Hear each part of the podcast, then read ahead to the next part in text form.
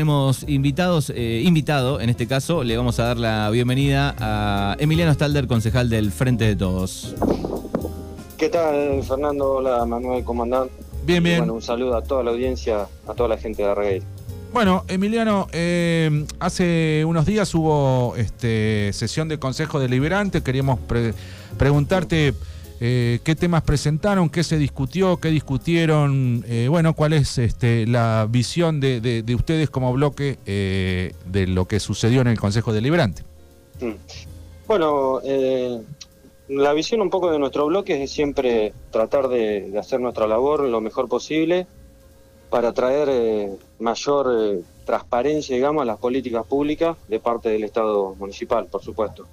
Nuestro rol de concejal en- fundamentalmente es la del control del Ejecutivo, más allá de nuestra función como eh, legisladores, de proponer un proyecto en el Consejo y, y demás, lo que una de las funciones que creo que son la fundamental o la dentro de las principales es la del control del Ejecutivo. Y nuestro trabajo dentro del Consejo eh, durante todo este año y bueno, todos los años que venimos trabajando desde el Frente de Todos, es en general es pedir, más allá de los proyectos que nosotros presentamos, es pedir eh, informes sobre distintas situaciones o distintas acciones del Ejecutivo que tienen que ver con el uso de los fondos públicos.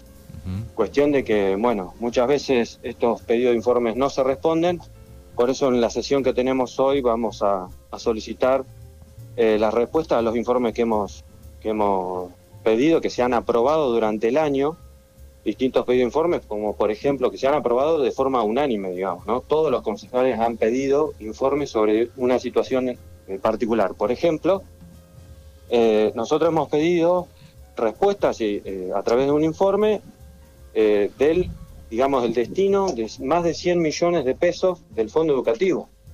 El fondo educativo es un fondo especial que se tiene que aplicar al sistema educativo local, digamos, ¿no? Distrital, y que según por ley el 45% tiene que estar invertido de ese fondo, tiene que estar invertido en infraestructura escolar. Cuestión de que eso no ocurre, y no solamente no ocurre, sino que eh, esos fondos fueron utilizados para otras cuestiones, que también está la posibilidad de hacerlo, eh, está reglamentado, eso se puede hacer, se puede utilizar, pero después los tenés que devolver al fondo correspondiente y utilizarlos correspondientemente. Bueno, nosotros hicimos un pedido de informes y nunca, nunca se respondió.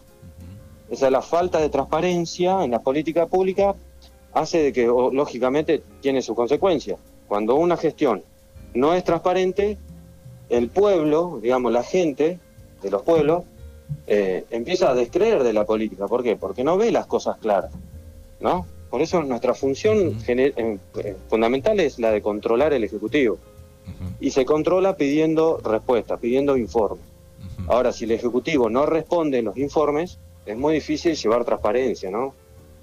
Y ustedes van a pedir eh, esa, ese informe del- de los fondos del fondo educativo, digamos. Este, sí, hoy a la noche vamos a sesionar y justamente vamos a pedir eh, eh, la respuesta a varias minutas de comunicación que hemos pedido y que nunca se han, re- se han aprobado y todo, pero nunca se han respondido. Por ejemplo, el, el destino de los fondos que el municipio, eh, re- digamos, eh, obtuvo a través de la venta de terrenos, a través de subastas. Hace subastas, eh, vende los terrenos y con ese dinero se utiliza para gastos corrientes. Una vez, en una sesión donde nosotros pedimos a ver qué hacían con el dinero de los terrenos que vendían. Y se nos respondió en la propia sesión de que 9 millones de pesos de los terrenos que se habían vendido en Darregueira fueron destinados al ente de salud. Pero no hay detalle de eso, o sea, fue al ente. Y dentro del ente hay un déficit tan gi- tan gigante, tan gigante el déficit que tiene el ente de salud, que vender los terrenos para cobrar 9 millones y ponerlo en el ente se hizo, se esfumó en el aire. ¿Se entiende? Se esfumó. Ustedes, Entonces, ustedes eh, como, perdóname, ustedes como bloque están de acuerdo en la venta de los terrenos? Sí, el problema es esto, Fernando. Imagínate, los terrenos son, bien, son bienes de capital, digamos, es patrimonio municipal. Si vos vendés el patrimonio municipal para utilizarlo en gastos corrientes, ¿qué te ocurre después? Sí, sí. Eh, te quedás sin terreno.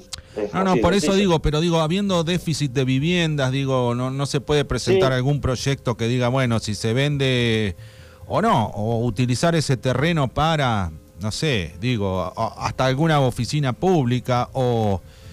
Sí, no, sé, estamos, no estamos en contra de la venta del terreno. El problema es, vos vendés el terreno, está bárbaro. Ahora, ese dinero, invertirlo en más terreno, porque la gente necesita, tiene que ser un fondo rotatorio eso. ¿Entendés? Si yo vendo los terrenos de todo el municipio, está bárbaro, va a haber gente que va, a levantar su casa y eso es un buen fin y nosotros haríamos lo mismo. Ahora, con el dinero que nosotros eh, obtenemos, tenés que volver a volcarlo, hacer cordón cuneta, hacerle asfalto a la gente, asfaltarle, taparle los pozos, como la gente, ¿no? Taparle los pozos con ese dinero. Bueno, no, con ese dinero no se tapó ni los pozos de la reguera, no se tapó, no se hizo cordón cuneta, no se hizo nada. ¿Qué se hizo con ese dinero? Se gastó en gastos corrientes. Por ende, es dinamitar el patrimonio municipal para sostener el gobierno propio, es financiarse con, la, con el, digamos, patrimonio municipal. ¿Se entiende? Entonces, eso no está bien, digamos. Nosotros, una gestión correcta es, vos vendés los terrenos para que la gente pueda levantar su casa, bárbaro. Ahora, con ese dinero que vos cobrás, le cobrás a la gente, hacerle el cordón cuneta, que vuelva a ser patrimonio para la gente. Si no, no tiene sentido que yo financie mi gobierno con el patrimonio municipal. Eh, ¿qué, otros temas van a, charlar esta noche o por lo menos tienen pensado? Bueno, mira, justo cuando vos me, decías de la sesión anterior, nosotros en la sesión anterior eh, volvimos a presentar un proyecto de ordenanza en la cual creaba eh, un, programa municipal en la cual eh, se llama Plazas Inclusivas, en la cual progresivamente el municipio tiene que ir instalando juegos inclusivos y eliminando las barreras de entorno para que puedan acceder fácilmente, sin ningún tipo de problemas, al juego para los niños, las niñas, adolescentes y adultos que quieran recrearse en las plazas sin ningún tipo de barrera. Eh, esto es progresivo. ¿Qué, quiere, ¿Qué significa? Y acorde a la necesidad, supongamos, comienza este programa con un pequeño financiamiento, del municipio. Eh, supongamos, dice, bueno, la primer, hay una gran necesidad de juegos inclusivos en Darreguera, comencemos por Darreguera. Si no hay necesidad de un juego inclusivo inmediatamente en Erice, bueno, no comencemos por Erice, ¿te entiendes? Pero sí hay que comenzar. Bueno, en el 3 de diciembre es, eh, se conmemoró un día más de lo que se llama el Día de las Personas con Discapacidad, ¿no? Bueno, en ese marco nosotros volvimos a presentar el proyecto y otra vez, esta por segunda vez lo presentamos, porque el año pasado lo presentamos y sin embargo lo encajonaron un año y no lo permitieron eh, sacar por despacho. Eh, lo volvimos a presentar, se venció el plazo, lo volvimos a presentar y ahora estamos esperando de que los concejales oficialistas y el Ejecutivo acompañen este proyecto, ¿no? Y que el 3 de diciembre, que es el Día de las Personas con Discapacidad, no sea una mera salutación a través de las redes sociales, que sea a través de políticas públicas ciertas, ¿no? Que es, por ejemplo, un programa de plazas inclusivas para que los chicos y cualquier persona que pase justo por una plaza del distrito vea un juego inclusivo pueda acceder a él. Entonces, creo que eso sería importante. Eso ocurrió en la sesión anterior. Eh, bueno, Emiliano, pasando, no sé si tenés algo más del plano legislativo. Sí, bueno, después tenemos varios pedidos de informe que queremos que respondan. Por ejemplo, la situación de la barredora municipal, que quedó completamente en desguace. Eh, no sabemos cuáles eh, los arreglos que van a hacer o cómo la van a, a reponer eh, y, solicitamos también qué maquinarias tienen para, para, llevar a cabo el barrido y limpieza o qué herramientas tienen. Eh, sin embargo, nunca se respondió porque lógicamente el barrido y limpieza eh, ya sabemos cómo funciona, ¿no? Entonces, claramente la intención fue no responder nunca a ese pedido de informe. Y después pedimos distintos informes, sobre todo, por ejemplo, la situación del tomógrafo, que nunca se nos respondió. ¿No? una cuestión clave en salud y que no se responda es, realmente un, eh, no sé, es, una falta de respeto porque eh, estamos hablando de salud pública de todos, todos, absolutamente todos los habitantes del distrito. Y sin embargo vos no respondes, eh, la verdad que deja mucho que desear. Y también solicitamos un pedido de informe sobre qué plan de acción iban a tener sobre un rebalse cloacal que tenemos en la localidad de Puan, en la calle Ricardo Vázquez y Belgrano, que nunca se solucionó y que nunca respondieron tampoco. Eh, todo eso va a ser en esta sesión. Además, también presentamos, eh, pedimos, digamos, la culminación de una obra que fue completamente financiada por la provincia, que es la de la estabilización de la ruta 76, que va de Felipe Sola, Piedra Echada y López Lecube. Ese tramo de tierra tiene que hacerse un trabajo de estabilización, eh, donde se hace un perfilado también y todo. Bueno, la provincia devengó todo el dinero, ya le pasó todo el dinero, y la obra figura finalizada, figura para la provincia finalizada, pero cuando uno va a la escena no está terminada. Eh, el plazo de 120 días para esa obra ya se pasó y el municipio aún no lo terminó. Lo que sí hizo es cobrar el dinero, obvio, eso sí. y aparte no de los- la obra. Aparte de los concejales, digo, ¿no fiscaliza también la provincia el, el tema de la, de la obra? Exactamente, falta la, eh, la, digamos, la revisación final. Está. ¿no? Falta eso. Eh, desde provincia lo van, a, lo van a hacer dentro de poco. Y cuando vengan, ¿qué se van a encontrar? Con que el municipio no lo terminó. Por ende, ya el Ejecutivo, además en este, en este financiamiento que, que la provincia le dio al municipio para hacer este, esta obra, también le dio maquinarias, herramientas, no es solamente dinero. Eh, maquinaria y herramientas. Bueno, nosotros pedimos que terminen la obra como corresponde y también pedimos eh, saber en qué situación están, el detalle y en qué situación están, en dónde están ubicadas hoy las herramientas y las maquinarias, porque no están trabajando. Entonces, si no están trabajando para terminar la obra, ¿dónde están esas maquinarias? Está.